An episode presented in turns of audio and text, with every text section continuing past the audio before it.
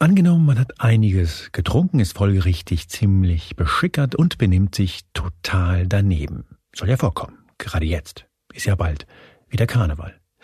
Kann man sein Fehlverhalten mit Alkohol entschuldigen? Mein heutiger Gast hat dazu eine ganz klare Meinung. Nein, kann man nicht.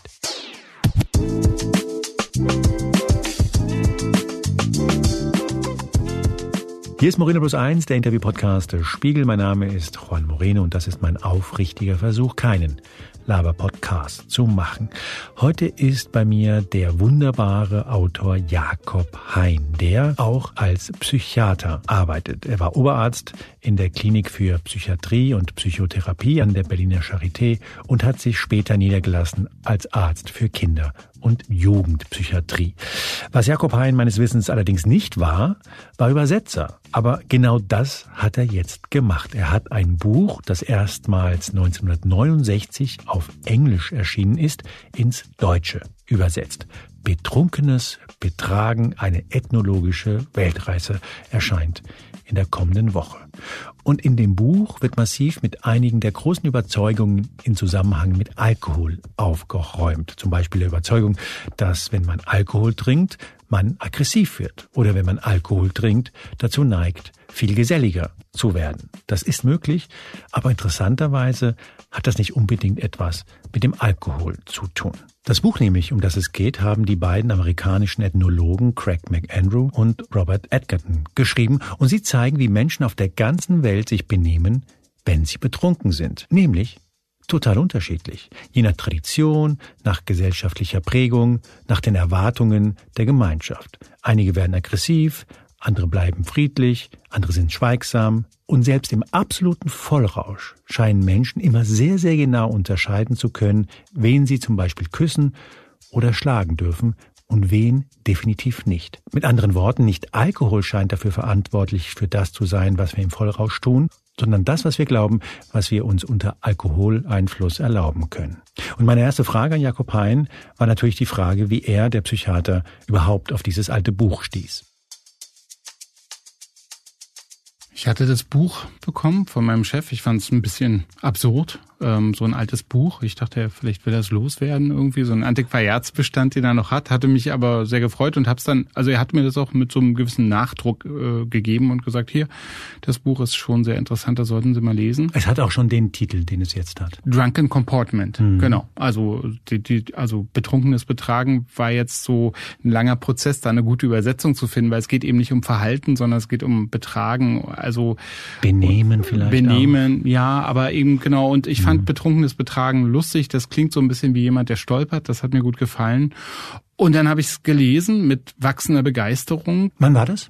Hm, ja, 2010 würde mhm. ich sagen. Und dann bin ich eben äh, bin ich eben davon ausgegangen, der, also habe dann gesucht, wo ist diese Erkenntnis im deutschsprachigen Raum? Also wo, wo, wo hat sich diese Erkenntnis verbreitet, dass eben Alkohol durchaus keine objektive psychologische Wirkung hat und habe gefunden, dass das überhaupt noch gar nicht Fuß gefasst hat. Es geht, gehen immer noch alle davon aus, dass Alkohol prinzipiell locker macht, dass Alkohol irgendwie die höheren psychischen Funktionen auflöst und dass man deswegen unter dem Einfluss von Alkohol immer so handelt, obwohl diese, diese, dieses Nebeneinander von aggressiven Handlungen, von ähm, depressiven Affekt, von ähm, sexualisierten Handlungen sind ja eigentlich völlig verschiedene Handlungen auf, also auf dieser psychologischen Ebene.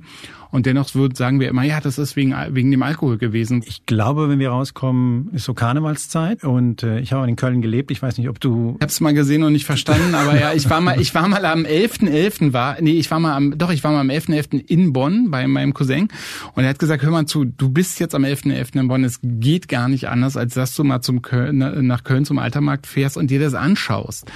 Und ich stand da, ich habe mich so unwohl gefühlt, ich habe es wirklich nicht verstanden. Ich wollte nichts trinken, ich war nicht mit Leuten da, ich war natürlich nicht verkleidet und ich war wirklich, also, also mein gesamtes, ähm, also diesseits gewandtes Weltbild, also irgendwie so eine Mischung aus ostdeutscher Sozialismusideologie, protestantischer Ideologie von Seiten meines Vaters und vielleicht noch, bis ins Mark. noch so, ein, ja, so, ein Schlu so ein Schuss jüdischem ähm, von, von meinem Großvater. Ich war war wirklich, ich, ich habe es einfach nicht verstanden und wollte wirklich sehr doll da weg. Ja. Also muss ich eigentlich sagen, äh, ich habe in Köln gelebt, muss dazu sagen, ich bin tatsächlich zu dieser Karnevalszeit weggezogen für ein paar Tage. Aber je älter ich werde, desto mehr Verständnis und so mehr Zuneigung empfinde ich für diese Entspanntheit. Aber wir waren bei den Klischees, die man gemeinhin akzeptiert. Und zwar so weit, sogar juristisch ja. anerkennt. Also es gibt eben eine bestimmte Promillegrenze, über der wird man nur noch dafür in Haftung genommen oder wird man nur noch dafür verurteilt, dass man einen pathologischen Rausch herbeigeführt hat. Ein guter Freund von mir ist forensischer Psychologe und der hatte eben einige, der kennt eben sehr gewalttätige Personen und ähm, der erzählte eben, dass die, wenn die dann eben Aggressionen hatten, dann sind die in ihre Stammkneipe gegangen, haben dann da auf Rechnung getrunken, also haben nicht anschreiben lassen oder nicht bar bezahlt, sondern haben sich da eben einen Kassenzettel geben lassen, haben dann geschafft, also genau diese Promillegrenze geschafft, die man so haben muss, von mir aus noch einen Schnaps drüber und sind dann zu der Person gegangen, die sie schlagen wollten und haben die geschlagen. Und wenn sie dann eben verhaftet wurden, haben sie gesagt, ja, tut mir leid, ich war nicht zurechnungsfähig, hatte 2,4. Dann passte das alles. Die hatten wirklich 2,4 und sind dann eben nicht wegen dem ähm, versuchten Totschlag eben ins Gefängnis gegangen, sondern eben nur wegen dem Herbeiführen eines pathologischen Rausches. Und äh, also das ist tatsächlich strafrechtlich ähm, relevant, dass wir davon überzeugt sind, ja. dass wenn man Alkohol trinkt und jeder, der uns zuhört, wird sagen, die Steuerungsfähigkeit verschwindet. Na klar, ich äh, ist ganz normal. Ich bin, ich werde zu einem anderen Menschen. Dafür kann Absolut, ich ja nichts. Ganz ne? genau. Wenn man jetzt sich vorstellt, ein, ein Mann geht in eine Kneipe in irgendeiner Stadt und trinkt dort jeden Tag exakt die gleiche Menge Alkohol, viel Alkohol. Also wir stellen uns vor, viel Alkohol. Und äh, am ersten Tag ähm, weint er rum, heult an der Bar, möchte, dass der Barkeeper sein bester Freund wird und, und dass sie vielleicht irgendwo einfach hier wegziehen auf eine Alm oder so. Ähm, ähm, würde man eben sagen, Mensch, klar, der war aber auch total besoffen. So, keine, also keine Frage, alles normal. Am nächsten Tag, er trinkt exakt dieselbe Menge Alkohol und ähm, da ist jemand, dessen Nase gefällt ihm nicht und der sucht eine Prügelei. Er, er möchte sich einfach mit dem prügeln, äh, ja und und Hals Maul, du Wichser und äh, so diese ganzen Sachen und will sich dann mit dem prügeln und am nächsten Tag sagt man Mensch, sag mal, ja, der war halt besoffen. Also das ist schon klar, dass äh, da braucht man sich nicht zu wundern. Und am dritten Tag geht derselbe Mann in dieselbe Bar und trinkt genau dasselbe oder in dieselbe Kneipe und trinkt exakt dasselbe und gräbt eine Frau auf eine super unangenehmste Weise an oder wenn er homosexuell ist, ein Mann. Auf eine Weise, wo man wirklich sagt, boah, ey, ganz ehrlich, das ist so ekelhaft, hör mal jetzt auf, geh mal nach Hause. Und wenn man ihn am nächsten Tag zur Rede stellt und sagt, du sag mal, ey, du hast aber gestern dich ja, tut mir leid, ich war besoffen. Und auf einer Verhaltensebene sind das völlig verschiedene Muster. Das eine ist sozusagen sexualisiert, vielleicht sogar mit dem Ziel, ähm, jetzt mit der Frau ähm, Geschlechtsverkehr auszuüben, was ja unter Alkoholeinwirkung besonders schwierig ist. Das andere ist aggressiv, äh, bewegungsorientiert, nach außen gerichtet und auch eben zur Gefahrenabwehr. Und das dritte ist äh, zurückgezogen, depressiv und auch überhaupt nicht, also diese Verhaltensweisen haben nichts miteinander zu tun. Wieso? Du bist ja Psychiater ich habe es in der Moderation ja. gesagt. Wieso geht bei dir da die Alarmglocken hoch und denkst, äh, Moment. Also das ist wissenschaftlich eigentlich, wenn man es mal nüchtern betrachtet, super widersprüchlich und total interessant. Weil wenn wir uns jetzt einig sind, dass man immer gleich wird bei der immer gleichen Menge Alkohol, dann da, dann dürfen ja an einem Individuum, der jetzt auch sonst gesund ist und also, ne, der nimmt keine Tabletten, also wir, es ist ja so ein, so ein gedankliches Experiment, dürften gar keine Unterschiede. Dann müssten, müssten die Unterschiede, das gab es früher Theorien dazu, dass die Unterschiede mit der Menge des Alkohols zu tun haben. Wenn der, also wenn, wenn eine Person eben jetzt ein Liter Bier trinkt, dann wird sie ähm, ruhig und schläfrig wenn sie anderthalb Liter Bier trinkt, dann, dann, dann, wird sie aggressiv und bei zwei Litern Bier geht's dann eben der Nachbarin unter den Rock. Und äh, das stimmt nicht. Es ist, es stimmt nicht. Man merkt es äh, und und im Gegensatz aber das will man sagen. Wenn man jetzt diesen berühmten Test macht, dass man sagt, jetzt äh, strecken Sie den, den, den rechten Arm nach rechts äh, und gehen Sie dann in einem langen Kreis mit dem rechten Zeigefinger auf Ihre Nasenspitze, also der typische Kleinhirntest, der, der ist immer gleich schlecht. Der fasst immer daneben. Der trifft nicht mit der Fingerspitze seine Nasenspitze, weil er eben betrunken ist. Das heißt, diese Wirkung ist sehr vorhersehbar und immer gleich. Und man wird auch immer bei der gleichen Menge wird der, wird der, wird, wird dieser Mensch erbrechen. Also weil er, oder ungefähr bei derselben Menge. Aber das ist alles sehr vorhersehbar. Nur damit ich das verstehe. Das heißt, wir haben eine sensorische Reaktion auf diesen Alkoholgenuss. Eine, ob, eine objektivierbare Wirkung? Das heißt, das ist sonnenklar, ich werde ein bisschen torkeln, ich werde mit, meinen, mit meinem Finger eventuell mein Ohr treffen oder mein Auge treffen und nicht die Nasenspitze. Das ist alles vorhersehbar. Und wir und nehmen an, psychologisch ist auch vorhersehbar. Das ist evident falsch. Wir, wir wissen überhaupt nicht, äh, wie sich Menschen benehmen unter der Wirkung von Alkohol. Äh, es ist, wir wissen es ja noch nicht mal von einem Mann, der in eine Kneipe geht und sich betrinkt. Der, die Kneipe darf gerne bei uns um die Ecke sein, um uns das besser vorstellen zu können. Aber diese Nebenwirkungen, die Kleinhirnnebenwirkungen, die, Einwir äh, die Auswirkungen auf Gruppe- und Fallmotorik, die sind reproduzierbar. Also die erfüllen alle wissenschaftlichen Kriterien. Psychologisch stehen wir ganz schön mit leeren Händen da. Und nimmst du dir dieses Buch und das sind zwei Anthropologen, die haben was gemacht. Die Autoren des Buches äh, versuchen, dieses Spiegellabyrinth an seinen Anfang zu verfolgen. Und sie machen das, indem sie ungefähr 200 Gesellschaften untersuchen, also oder Völker untersuchen ähm, und versuchen zusammenzutragen, was haben denn die Menschen in den letzten 200 Jahren so über ähm, andere Völker und andere Gesellschaften zusammengetragen, wenn die betrunken sind. Und diese Erkenntnisse sind in diesem Buch zusammengetragen. Das ist faszinierend wirklich, wie, wie unterschiedlich da die, die Reaktionen sind. Es mal, gibt eben, genau, es gibt eben, es gibt eben Völker, die die verändern sich zum Schlechteren, also die gibt's durchaus, so wie wir. Wir? Ja, genau. Ja, ja, also, oh ja, wir, also im Westen, das ist, wir sind da ganz führend. Heißt wirklich das, was wir hier eventuell auf RTL 2 zum Oktoberfest sehen. Also Absolute Volltrunkenheit. Das war das Kriterium, um diese Studien einschließen zu können, dass die Leute betrunken waren, so dass einige von ihnen umgefallen sind. Also mhm. das war immer so ein ganz wichtiger Punkt, dass die Autoren natürlich nicht wollen, dass jemand sagt, na ja, mein Gott, die hatten, die, ja, oder die haben mal so am Palmwein gerochen. Nee, die, die waren total breit, total besoffen und reagieren völlig unterschiedlich. Also auf äh, Tahiti ähm, konnte man, den, den Gesellschaftsinseln, da konnte man das klar sehen, äh, die ersten kommen an, die ersten Schiffe kommen an auf Tahiti, die Leute, die Matrosen Matrosen waren mit unfassbaren Mengen Alkohol versorgt. Ich glaube, ich habe sogar notiert. Viereinhalb Gallonen, genau, vier, viereinhalb Gallonen ja, pro Bier Tag. pro Tag. Genau. Ja, also also und also die konnten also und jeden Tag also jeder Matrose bekam es und die, dann landen die auf Tahiti.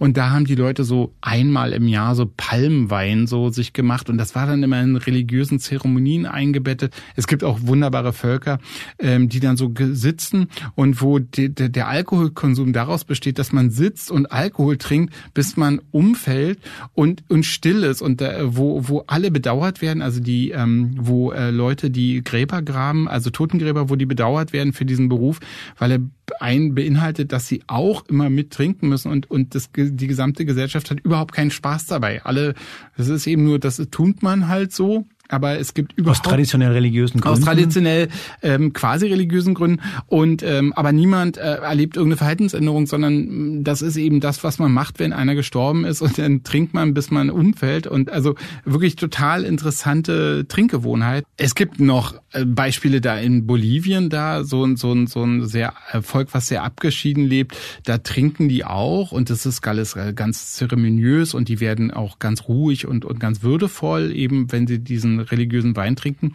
Und wenn die dann einfach nur ein Auto haben und 50 Kilometer weiterfahren, also über einen Berg äh, in, ins nächstgelegene Tal zur Tankstelle und kaufen sich da Wein mit exakt der gleichen Promillezahl und trinken den, dann benehmen die sich halt, wie die das von Menschen kennen, in diesen Tetrapack Wein trinken. Die benehmen sich total daneben. Total daneben würde man sagen, also gewalttätig laut, ähm, spucken irgendwie rum. Und dann fragt man die, warum macht ihr das denn? Dann sagt man, nee, so ist das nun mal, wenn man Tetrapack Wein getrunken hat, haben aber exakt die gleiche Promillezahl eigentlich. Naja, interessant ist ja nicht nur, dass sie geschaut haben, was passiert mit Alkohol, sondern was passiert zum Beispiel, wenn Alkohol nicht nur vorübergehend, sondern gar, gar, gar keine Rolle gespielt hat. Genau, also Sie haben da dieses riesige ja, Labor, das ist jetzt eine komische Betrachtungsweise, aber es gibt diesen riesigen geografischen Raum der Norden Amerikas, ähm, der über Jahrtausende wahrscheinlich ähm, gar, gar keinen Alkohol hatte oder wo Alkohol keine Rolle spielte. Das ist über, übrigens sehr überraschend, weil es gibt leichte Möglichkeiten, Alkohol in Nordamerika herzustellen. In ganz Südamerika wurde immer ein bisschen was getrunken, ähm, sogar in, in Nordeuropa, wo es ganz schwierig ist, Alkohol herzustellen. Ähm, und natürlich in, in, im Süden Europas überall wurde ähm, Alkohol konsumiert, im Norden Amerikas nicht, bei den ganzen verschiedenen Gesellschaften, die da gelebt haben und auch verschieden vom Charakter. Also Gesellschaften, die durch sehr kriegerische Handlungen geprägt sind, Gesellschaften, die durch friedliches Siedeln geprägt sind und so weiter. Also die indigenen Völker Nordamerikas. Genau, die Indianer, wie man heute wieder sagt, das ist auch wieder so ein, so ein, so ein Problembegriff, weil, weil die Menschen selber äh, sagen, wenn sie als Gesamtheit gemeint sind, ähm, äh, lassen sich eben gerne Indianer nennen und möchten das auch, ähm, weil sie finden, dass, äh, dass sozusagen diese indigenen Gesellschaften dieses benennen, dass das irgendwie gar nichts hilft. Also das Museum in, in, in, in auf das Smithsonian in Washington heißt auch wieder äh, Indianermuseum, also Museum of the American Indian. Jedenfalls hattest du da eine riesige geografische Fläche, wo die Leute ohne Alkohol gelebt haben. Und jetzt kommen die weißen ähm, Siedler, Kolonialisten und bringen denen den Alkohol. Und das Interessante ist, dass die ihnen nicht nur den Alkohol bringen und ihn ihnen auch massiv aufdrängen, sondern natürlich auch die Verhaltensweisen mitbringen. Das heißt, ähm, diese, diese ja, gesetzlosen Männer, die dann irgendwie äh, ins Abenteuer auf weiße Flecken der Landkarte vorstießen, ausgerüstet immer mit einer Kiste Whisky, die sind nicht nur die, die den Alkohol bringen, sondern die auch gleich noch den Leuten vorleben, wie das ist, wenn man besoffen ist. Und ähm, und am Ende äh, hast du praktisch, ähm, also hat der Alkohol sicherlich ebenso viel zur zur Dezimierung, zur, zur, zur Dezimierung ja. dieser Gesellschaften beigetragen, wie wie wie es wie es Kugeln kaum hätten machen können so effektiv. Im Buch, auch beim Lesen hat man das Gefühl, dass man denkt, also im Grunde sagt ihr, wir kriegen als Gesellschaft exakt die Besoffenen, die wir verdienen. Und im Sinne von, wir haben gewisse Erwartungen, wie Betrunkene sich verhalten. Und weil es diese Erwartungen gibt, wie Betrunkene sich verhalten, kriegen wir Betrunkene, die sich so verhalten. Und äh, wir könnten also theoretisch als Gesellschaft uns darauf einigen, dass betrunken bedeutet, dass wir wahnsinnig nett zueinander sind und uns alle liebkosen. Das wäre toll. Ja, das Aber nee, aber es wäre toll, aber du sagst, das wäre im Vollen möglich. Ja. Das ist psychologisch, das, das ist, das wäre das äh, total möglich. Also das wäre dann ein Riesending und ähm, und und wären so Veränderungen. Äh, also das, das ist ja, wir sprechen ja wirklich von ja tradierten, tief in der Gesellschaft verankerten äh, Sachen, es wird ja noch interessanter. Es gibt ja Labore in den USA, die sich darauf spezialisiert haben, nicht alkoholische Drinks zu mixen, die ähm, massiv nach Alkohol schmecken. Also ähm, die, äh, die Menschen, die diese Getränke konsumieren, sind fest überzeugt davon, ein alkoholisches Getränk zu konsumieren. Da gibt's so verschiedene Tricks und so. Und wenn die Versuchspersonen davon zwei drin haben, fangen die an, sich so zu benehmen, wie sich betrunkene Menschen angeblich verhalten.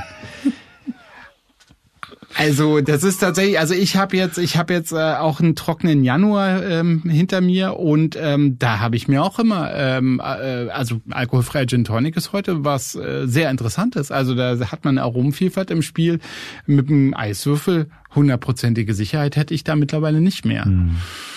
Was das über die Gesellschaft sagt, darüber kann ja die, also darüber kann nur die Gesellschaft reflektieren. Ähm, ich finde es auf jeden Fall hinterfragbar dafür zum Beispiel, dass, dass es im Strafgesetz dafür Erleichterungen gibt. Also das finde ich ähm, auf jeden Fall diskutabel. Also das, äh, das ist jedenfalls nicht wissenschaftlich. Es ist. Das würdest du naja, das musst du ja sagen, nachdem man dein Buch gelesen hast, gibt es eigentlich nicht wirklich eine gute Ausrede dafür, dass jemand, der unter enormem Alkoholeinfluss steht und eine Straftat begeht, nicht zurechnungsfähig ist. Du würdest sagen, rein also psychologisch, also, wissenschaftlich spricht da nicht so wahnsinnig viel dafür. Also äh, rein psychologisch, also wenn man jetzt sagt, er begeht eine Gewalttat, ja, und er steht wirklich unter Strom, also er ist wirklich stark alkoholisiert.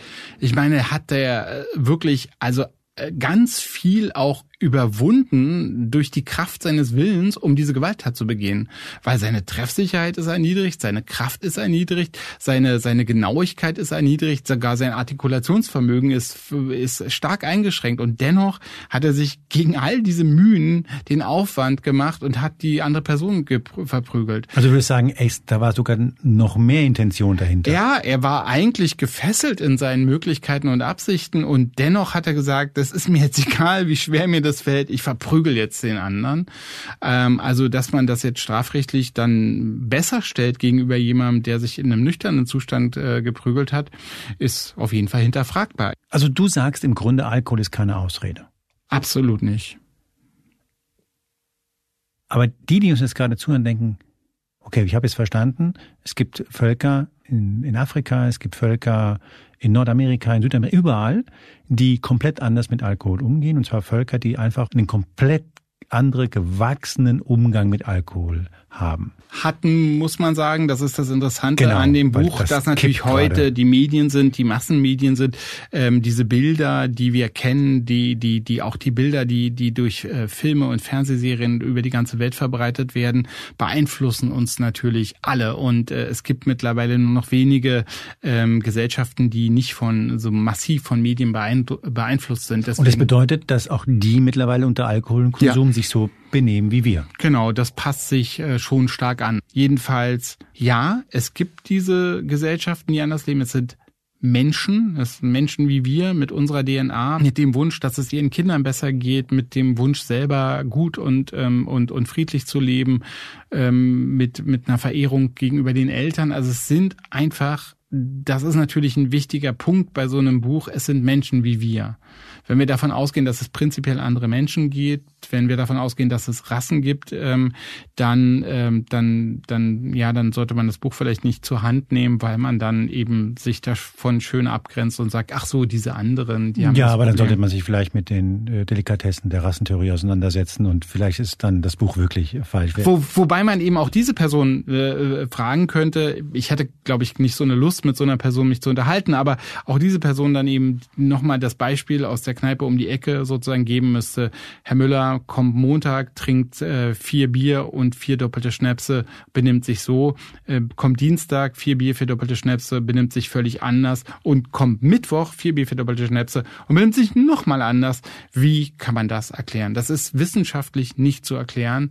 Ähm, wir haben uns da in so einen ja, wir haben uns da auch so ein bisschen eingekuschelt in unsere Vorurteile und in unsere Annahmen. Naja, man würde vielleicht sagen, Alkohol ist ein Stimmungsverstärker. Das heißt, wenn es mir gut geht, dann verstärkt es die Lust, den Barkeeper zu heiraten. Wenn ich gerade das Gefühl habe, der Frühling kommt, dann sind plötzlich die, dieser Sitznachbar deutlich attraktiver.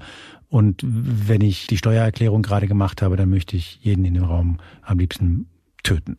Du, du sagst es halt nicht als jemand, der das Buch übersetzt hat und tatsächlich der beruflich sich mit Menschen und der Psyche von Menschen auseinandersetzt, der sagt, naja, aber es gibt dafür keine wissenschaftlich legitime und belastbare Theorie, die das satisfaktionsfähig erklären könnte. Genau, es, ist, es erfüllt die Kriterien von Wissenschaftlichkeit nicht. Es ist halt der, auch der Wunsch, den wir immer haben, alles irgendwie zu erklären. Also das mit dem mhm. Stimmungsverstärker ist ganz interessant. Ähm, wir könnten jetzt den, den Menschen in dem Beispiel auch jeden Tag in die gleiche Stimmung bringen und dennoch würden wir immer wieder sein völlig unterschiedliches Verhalten, würden wir immer erklären mit, naja, er war betrunken. Also wir wollen es halt auch. Wir wollen, wir wollen auch gerne dabei bleiben. Wir wollen unsere Auszeit behalten und ähm, gerade jetzt eben auch unsere Tradition bezüglich eben, ähm, also wir haben ja in Deutschland eine total interessante Wein- und Bierkultur und wir wollen das ja auch gerne halten, wäre ich auch strikt dafür. Die Frage ist eben, wo der Genuss eben aufhört und wo eben die Problematik anfängt und da ist die Grenze, glaube ich, ganz, ganz viel weiter unten als da, wo wir im Moment sind. Also um das mal vorsichtig zu formulieren. Was meinst du, die Grenze ist deutlich, die Alkoholgrenze sollte weiter unten oder was meinst du?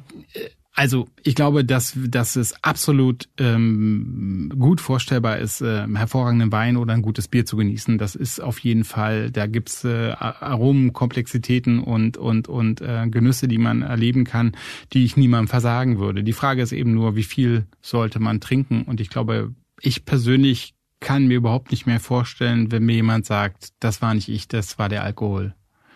Das ähm, habe ich schon immer in, in Frage gestellt. Ich könnte heute begründen, viel besser begründen, warum ich diese These für unhaltbar halte. Aber ist das etwas, von dem du sagen würdest, wenn jemand sich aggressiv verhält unter Alkoholeinfluss, dann ist das etwas, was er mehr oder weniger billigend in Kauf nimmt. Weil du ja sagst, du bist zurechnungsfähig. Da kommt was raus, was vielleicht raus sollte und jetzt mit dem Alkohol hast du die Ausrede, es zu tun und darum machst du es.